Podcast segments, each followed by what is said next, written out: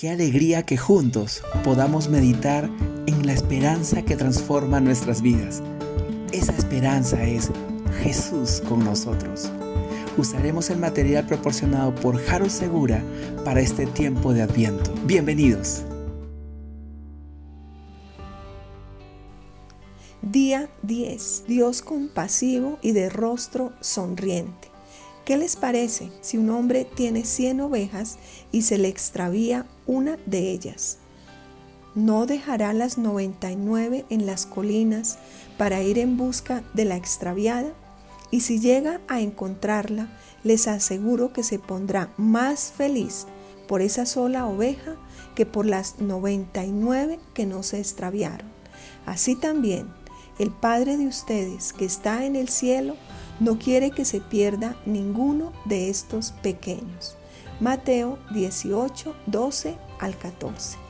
Dios, el experto en buscar lo que se ha perdido. Los evangelios así nos lo demuestran. Es el padre que busca a su hijo pródigo.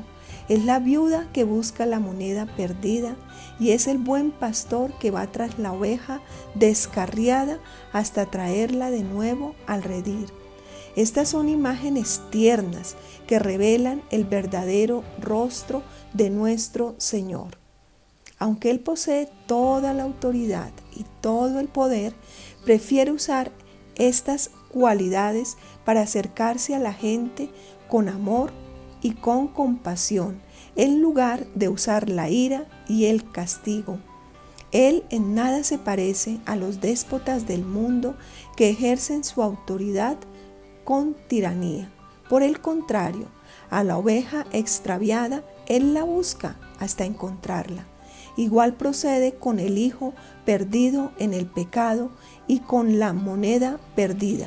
Y cuando los encuentra, hace fiesta.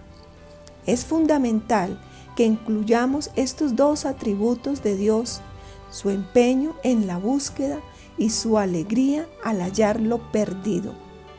Al Dios de rostro sonriente se le ha excluido de la predicación cristiana y se ha optado por el Dios castigador, de cara huraña, que se sostiene con autoridad el látigo de su ley y sentencia cadenas a los descarriados. Cuando Dios debe ser firme, lo es.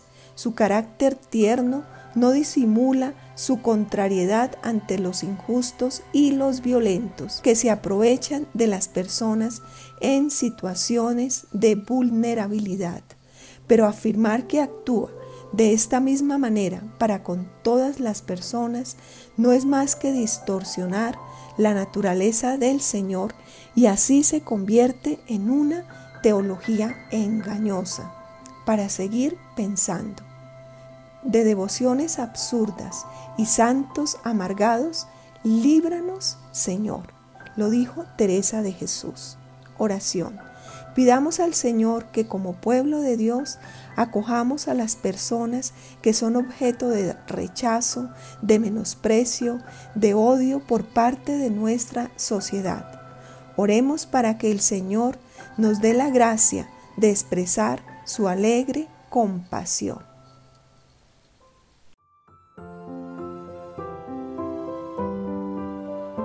Gracias por escucharnos. Recuerda que en la Confra Salitre somos familia.